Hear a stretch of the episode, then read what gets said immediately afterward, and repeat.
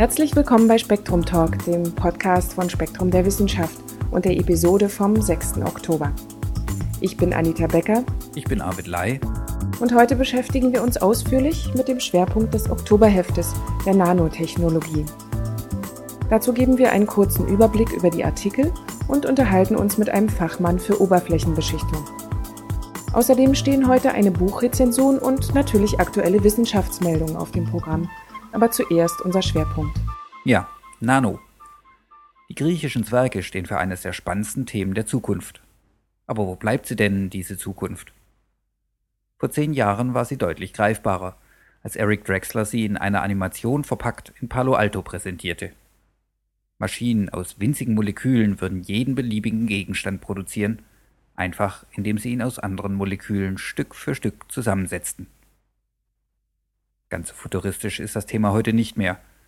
Zwar gibt es Nano auf Kleidungsstücken, Nano in Sonnencreme, große Hoffnungen auf neue Medikamente und jede Menge spannender Ideen, aber die Vision ist realistischer geworden.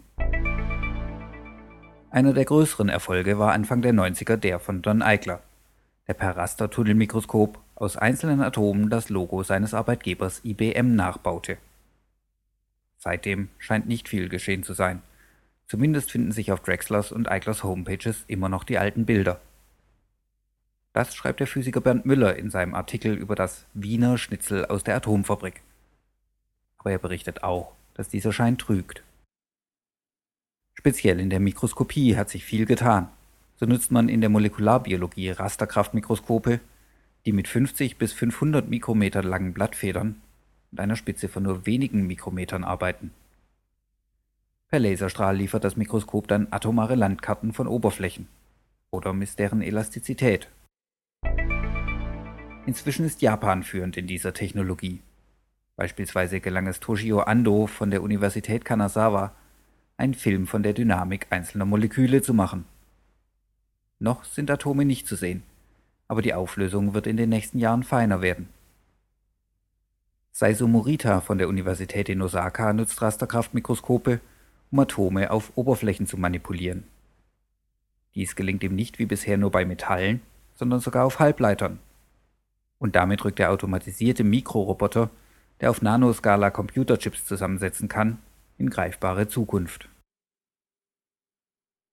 Sogar die Rasterkraftmikroskope selbst werden in absehbarer Zeit ihren Massenmarkt finden. Und zwar als Schreibleseköpfe von Festplatten.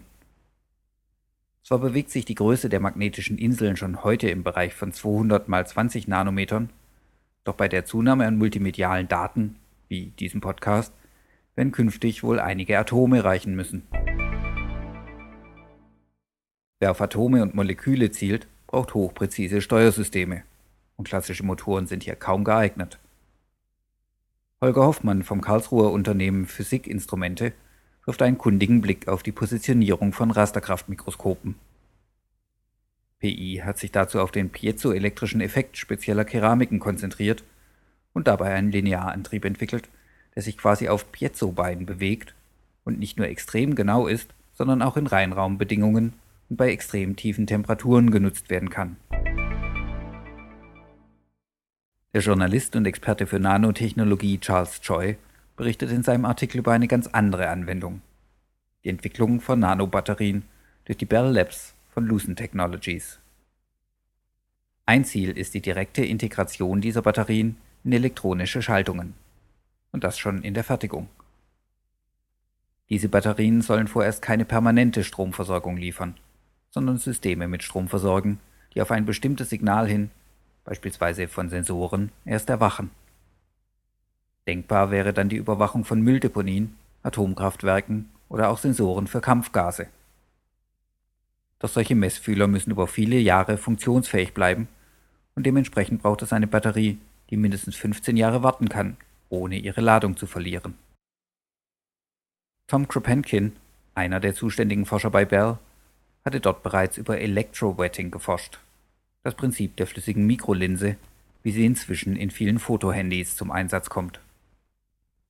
Solche Linsen verändern ihre Form auf der Kontaktfläche, denn diese ist je nach angelegter Steuerspannung hydrophil oder superhydrophob. Dementsprechend breitet sich die Linse aus oder zieht sich zu einer Kugel zusammen. Ähnlich vermutete Kropenkin, müssen sich doch auch winzige chemische Reaktoren bauen lassen. Er erdachte eine Anordnung von wenigen Nanometer hohen Säulen, die sich ebenfalls von superhydrophob auf hydrophil schalten ließen. Je nachdem würden Reagenzien winzige Tropfen zwischen den Säulen bilden oder aber zwischen ihnen auf den Boden gezogen werden und dort mit wartenden Substanzen in Kontakt kommen. Im September 2004 präsentierten Bell Lab und der Kooperationspartner M-Phase einen funktionsfähigen Prototypen in Sandwich-Bauweise. Als Deckel und Boden verwendeten sie ganz klassisch eine Kathode aus Mangandioxid und eine Anode aus Zink. Zwischen beiden platzierten sie im Abstand von 2 Mikrometern 350 Nanometer breite und 7 Mikrometer hohe Siliziumsäulen, die eine Zinkchloridlösung auf Widerruf separierte. Der stellvertretende Forschungsleiter Steve Simon wundert sich im Nachhinein, dass ein Jahr für die vielen Testreihen auf Temperatur, Konzentration und Stromstärke gereicht hatte. Wie sich herausstellte, hatte es das nicht, denn Bell und M-Phase zielen unter anderem auf das Militär als Kunden. Dessen Experten allerdings waren nicht überzeugt vom Sandwich-Design und hatten diverse Einwände. Seit Oktober nun gibt es einen neuen Prototypen, eine weitere Zusammenarbeit mit der Rutgers University zur Entwicklung lithiumbasierter Nanobatterien für Digitalkameras und Handys und vor allem viele Ideen. Eine ganz andere Nano-Idee gibt es bereits zu kaufen und sie betrifft den Traum aller Hausfrauen, auch der männlichen. Saubere und strapazierfähige Kleidung. Hierzu unterhalten wir uns mit Dirk Hegemann von der Gruppe Plasma modifizierte Oberflächen am Materialwissenschaftlichen Institut EMPA in St. Gallen. Herr Hegemann, wer momentan durch die Läden geht, findet immer mehr nanobeschichtete Kleidung. Das mhm. hört sich mehr nach Raumanzug an als nach handelsüblicher Hose. Warum braucht meine Kleidung Nano? Gut, die Nanotechnologie bezeichnet eben ja, eine Materialien oder eine Technologie, die sehr kleine Dimensionen nutzt. Und damit hat man die Möglichkeit, sehr große Oberflächen verfügbar zu machen mit einem geringen Materialeinsatz. Also das heißt für eine Beschichtung auf dem Textil, dass ich eben sehr dünne Schichten einsetzen kann, um hohe Funktionalitäten zu erzielen. Das sagt eigentlich Nanotechnologie. Und im Speziellen gibt es eigentlich derzeit zwei Anwendungsgebiete, der Nanotechnologie, also auch echte Nanotechnologie zum Einsatz kommt. Das ist zum einen eine Nanostrukturierung an Oberflächen, um sehr hohe abweisende, schmutzabweisende, wasserabweisende, ölabweisende Eigenschaften zu bekommen. Und im anderen Fall werden Nanopartikel eingesetzt, zum Beispiel Silberpartikel, um antibakterielle Ausrüstungen zu erzielen. Und gut, man braucht in dem Sinne Nanotechnologie, dass man eben neue Eigenschaften erzeugen kann, indem man in, eben in die Dimension der Nanotechnologie vorstößt. Mhm. Sie erwähnen in dem Heft den Lotus-Effekt. Was hat der damit zu tun? Lotus-Effekt ist eigentlich eine Kombination aus Mikro- und Nanotechnologie. Es ist also eine mikrostrukturierte Oberfläche, der eine Nanostrukturierung aufgeprägt ist. Und durch diese Kombination schafft die Pflanze es eben, indem sie ihr Blatt derart strukturiert, dass Wasser sehr gut abperlt, weil sich einfach Luftpolster bilden zwischen dieser Strukturierung. Übertragen aufs Textil heißt es, wir haben eigentlich durch die Faserstruktur schon eine Mikrostrukturierung gegeben, prägen den noch eine Nanostrukturierung auf und können damit auch sehr gute abweisende Effekte erzeugen. Der Nachteil in gewisser Weise dabei ist, wenn man den Lotus-Effekt nachbildet, dass diese feinen Strukturen, die benötigt werden, eben nach einigen Waschgängen oder durch, durch mechanische Reibung beim Tragen eben abgerieben werden können und der Effekt dann nachlässt mit der Zeit. Und gibt es Aussichten, das in den Griff zu bekommen? Von daher verfolgen wir eben einen anderen Ansatz, eben nicht quasi eine äh, Nanopartikel in Schichten einzubinden, die dann aus der Oberfläche herausragen und damit leicht im Abtrieb unterliegen, sondern eben eine nanoporöse Struktur zu erzeugen, die damit eben ähm, ja, dem Verschleiß weniger ausgesetzt ist, aber innerhalb dieser nanoporösen Struktur eine hohe Funktionalität aufweist. Also zum Beispiel können wir dort Fluorkohlenstoff Moleküle anbinden, die dann hohe schmutzabweisende Ausrüstungen ermöglichen. Mhm. Mit Ihrem Verfahren bringen Sie besondere Beschichtung auf textile Werkstoffe auf. Welche Schwierigkeiten kann es dabei geben? Was wir machen, sind jetzt eben sehr, sehr dünne Beschichtungen, die dadurch auch nicht mehr gespürt werden können. Konventionelle Verfahren, nasschemische Verfahren setzen eigentlich darauf, dass man im textilen Bereich die gesamten Fasern ummantelt, diese dann vernetzt und damit eben auch eine gute Permanenz der Ausrüstung erzeugt. Wenn wir jetzt sehr, sehr dünne Schichten abscheiden, können wir eigentlich keine großartige Vernetzung innerhalb der Schichten erzeugen, sondern brauchen eine sehr gute Anbindung an Substratmaterial, an die Textilien.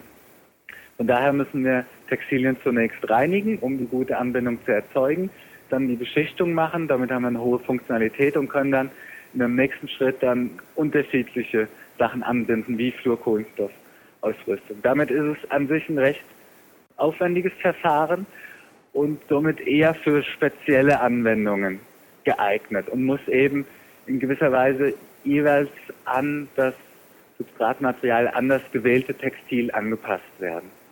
Mhm. Und wo liegen die Vorteile in der Fertigung? Die Vorteile liegen dann ganz klar, weil man eben nur noch sehr dünne Schichten hat, braucht man deutlich weniger Material. Also zum Beispiel, wenn es darum geht, um Fluorkohlenstoffausrüstung, können wir die benötigte Menge an Fluorkohlenstoffen um etwa das 10- bis 100-fache verringern und erzeugen noch bessere Effekte, als es bisher gegeben ist. Also damit hat man eben ein ressourcenschonendes Verfahren wir setzen auch äh, Plasmatechnologie ein, was ein trockenes Verfahren ist. Also es entstehen weniger Abfallprodukte und es muss weniger an Materialien eingesetzt werden. Und in dem Sinne ist es eben auch ein umweltfreundlicher Ansatz. Ja, wunderbar. Vielen Dank. Ich bedanke mich auch. In all der Nano-Euphorie werden gesundheitliche Risiken bisher wenig beachtet. Mit einer alarmierenden Ausnahme. David Warheit vom DuPont-Haskell-Labor hatte vor zwei Jahren über tödliche Folgen von Kohlenstoff-Nanoröhrchen bei Injektion in die Lungen von Ratten berichtet. Dazu und zu einigen mehr beantwortete Harald Krug, der Leiter der Abteilung für molekulare und Umwelttoxikologie am Forschungszentrum Karlsruhe, die Fragen von Klaus-Dieter Linsmeier. Krug beschreibt zum Beispiel, was beim Einatmen von Nanopartikeln geschehen kann. Durch die Elektronenübertragung auf Sauerstoff entstehen an der Teilchenoberfläche Radikale, die ihrerseits das Gewebe angreifen. Daraufhin läuft eine Entzündungsreaktion an und mit ihr die üblichen Immunantworten. Dieser Effekt ist allerdings ein ganz normaler und der passiert permanent. Es zeigt sich, dass, mit Ausnahmen, nur unrealistisch hohe Partikelkonzentrationen, wie sie auch David Warheit verwendet hatte, wirklich gefährlich werden können. Auf den Menschen umgerechnet müsste man gleich mehrere Teelöffel der Substanz einatmen. Die Ausnahmen beziehen sich auf Stoffe wie Vanadiumoxid, das sehr reaktionsfreudig ist und durch Oxidation auch schnell giftig wird. Haut- und Magen-Darm-Trakt sind übrigens effiziente Barrieren, durchaus zum Leidwesen der Pharmakologen, die gern entsprechende Medikamente entwickeln würden. Und so sieht Harald Krug für den Endverbraucher vorerst keine Gefahren. Das allerdings gilt für die Gegenwart, denn künftig werden Kohlenstoff-Nanoröhrchen die Carbonfasern in Handygehäusen und Tennisschlägern ersetzen. Ganz einfach, weil sie viel stabiler sind. Die Frage ist, wie diese Stoffe dann entsorgt werden. Etwa auch über den Weg der Verbrennung und mit der Abluft in die Umwelt. So viel zum Schwerpunktthema Nano. Nun zu einem Buchtipp aus der Redaktion von Spektrum Direkt. Wie war das noch? Eine Rezension von Tagat Youssef über das Buch Unser Gedächtnis aus dem Verlag Wissenschaftliche Buchgesellschaft. Einfach genial. Darauf haben wir alle gewartet. Endlich ein wissenschaftliches Jedermannbuch, welches man so einfach runterlesen kann, auch wenn man sich bisher wenig mit dem Gedächtnis an sich beschäftigt hat. Dieses Buch ist sein Geld wert. Und jede bzw. jeder, der irgendwie mit der Vermittlung von Lerninhalten zu tun hat, oder auch diejenigen, die schon immer mal wissen wollten, wie das mit dem Erinnern und Vergessen eigentlich so vor sich geht, sollten dieses Buch ab heute im Regal stehen haben. Die Idee zu dem tollen Buch Unser Gedächtnis, Erinnern und Vergessen stammt vom Herausgeber Bernard Croisil, einem klinischen Neurologen aus Lyon. Viele namentlich bekannte französische Forscher haben sich der Herausforderung gestellt, alles Wissenschaftliche und Wichtige über das Gedächtnis so zu schreiben, dass man erstens alles versteht und zweitens der Funken beim Lesen sofort überspringt. Alle Achtung, das ist Ihnen gelungen. Im ersten Kapitel soll der Leser erst einmal sein Gedächtnis kennenlernen. Hier leiten uns die Autoren mit ihren Texten, der Sprache und den vortrefflich ausgewählten Bildern und Fotos durch die Entwicklung des Gedächtnisses im Laufe eines Lebens. Von der Geburt bis zum Ruhestand wird alles erläutert. Der Leser erfährt sehr anschaulich etwas über die Anatomie des Gedächtnisses und wie unsere wesentlichen Lebensgewohnheiten auf das Gedächtnis Einfluss nehmen. Im zweiten Kapitel wird der Leser ermutigt, sein Gedächtnis selbst zu erforschen. Wir lernen die unterschiedlichen Gedächtnissysteme kennen, was das Langzeitgedächtnis vom Kurzzeitgedächtnis unterscheidet und warum Mozart ein Genie war. Die Prozesse der Speicherung sollen uns verraten, warum Aufmerksamkeit, Gefühle, Schlaf, Verdrängung von Erinnerungen, Wiederholungen, etwa von Vokabeln, und das Vergessen so wichtig sind für die Bildung vom Gedächtnis. Wie schaffen die das bloß, sich so viele Zahlen zu merken? Diese Frage hat sich sicherlich schon jeder gestellt, der die ein oder andere Quizshow im Fernsehen verfolgt hat wo Menschen mit tollen Gedächtnisleistungen auftreten. Unser Gedächtnis verrät Ihnen, wie auch Sie das schaffen könnten, denn alles ist reine Übungssache. Die Autoren beschreiben auf 30 Seiten, welche Möglichkeiten bestehen, um für verschiedene Situationen Strategien zu entwickeln, um Wichtiges zu behalten. Von Eselsbrücken bauen bis hin zum richtigen Sortieren eines Einkaufszettels geben die Autoren Tipps und Vorschläge, die sofort durch tolle kleine Übungen umgesetzt und getestet werden können unter anderem auch Verona Pool, ehemals Feldbusch, hat es in der kurzen Zeit einer Fernsehsendung geschafft, mittels solcher Übungen eine tolle Gedächtnisleistung zu erbringen. Nun folgt sozusagen als Kurzunterbrechung ein Spielteil, in dem uns gezeigt wird, mit welchen Übungen Mann und Frau ihr Gehirn trainieren können. Einfach toll. Für solche Übungen bezahlt man ansonsten in einem Workshop eine Menge Geld. Natürlich liefern die Autoren am Ende des Kapitels auch die Lösungen zu den Fragen, Experimenten und Spielen. Was will der Leser mehr? Schließlich wenden sich die Autoren im letzten Kapitel auf der Kehrseite der Medaille zu. Was passiert bei krankhaften Veränderungen des Gedächtnisses? Was ist eine Amnesie und wie wirkt sich Gedächtnisverlust bei Alzheimer-Patienten aus? Was ist mit Angst und Depressionen?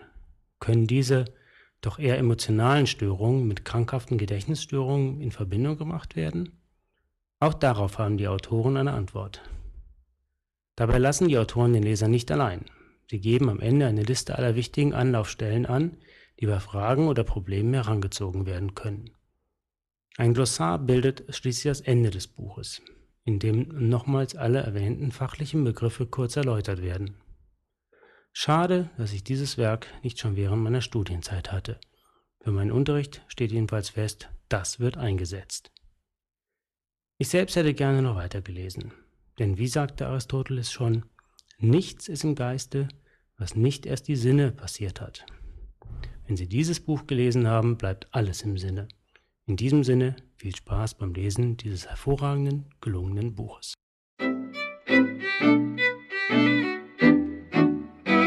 Und jetzt die aktuellen Wissenschaftsmeldungen von Spektrum Direkt. Nobelpreise zusammengefasst. Zum Auftakt hat das schwedische Nobelpreiskomitee am Montag, den 2. Oktober, die Amerikaner Andrew Fire und Craig Mello für ihre Entdeckung der RNA-Interferenz, der Stilllegung von Genen mit Doppelstränge der RNA, mit dem diesjährigen Nobelpreis für Physiologie oder Medizin ausgezeichnet. Die Laureaten haben damit einen grundlegenden Mechanismus gefunden, den Fluss genetischer Formen zu kontrollieren, so das Komitee. 1998 hatten die beiden Wissenschaftler festgestellt, dass Zellen mit doppelsträngigen RNA-Stücken einzelne Gene weitaus effektiver stilllegen können als mit Einzelsträngen. Inzwischen ist bekannt, dass dadurch der Abbau von Boten-RNA derselben genetischen Sequenz vorangetrieben wird so wird die im Gen vorliegende Bauanleitung zwar abgelesen und in mRNA übertragen, aber nicht mehr ausgeführt, da die Information nicht mehr zu den Ribosomen gelangt.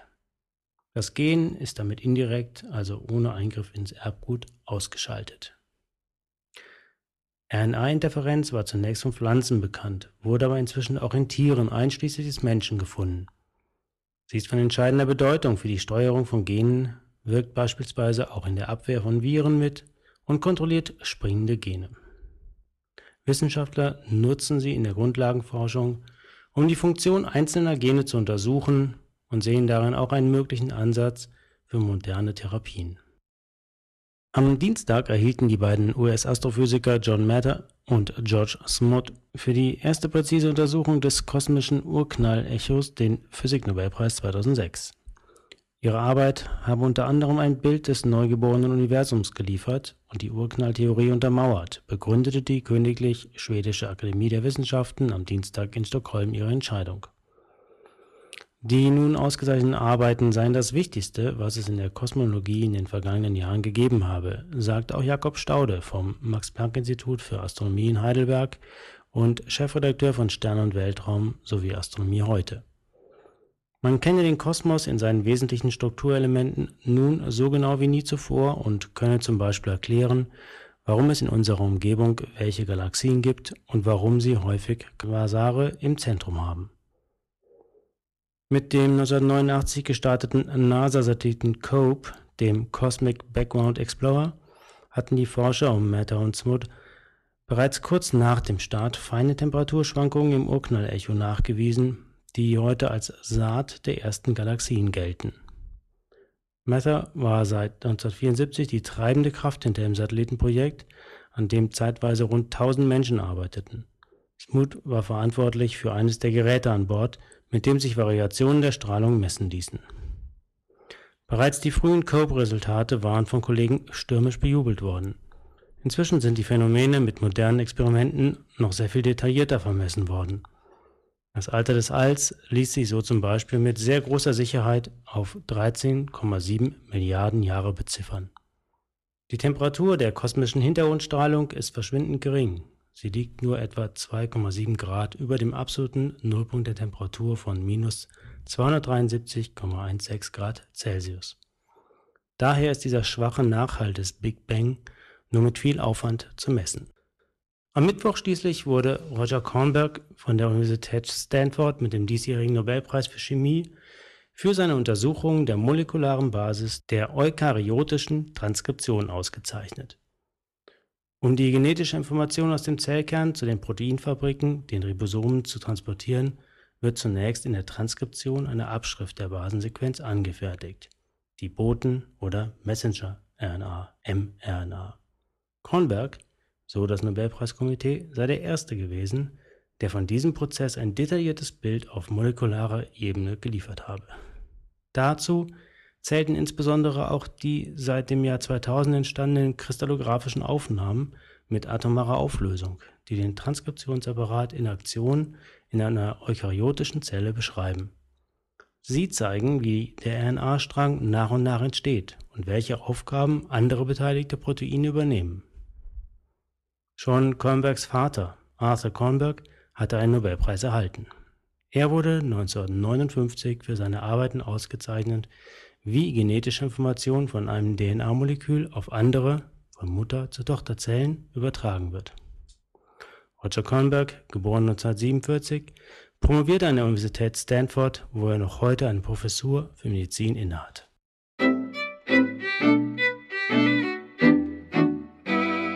So viel für heute. Wir danken fürs Zuhören und wünschen Ihnen eine schöne Woche.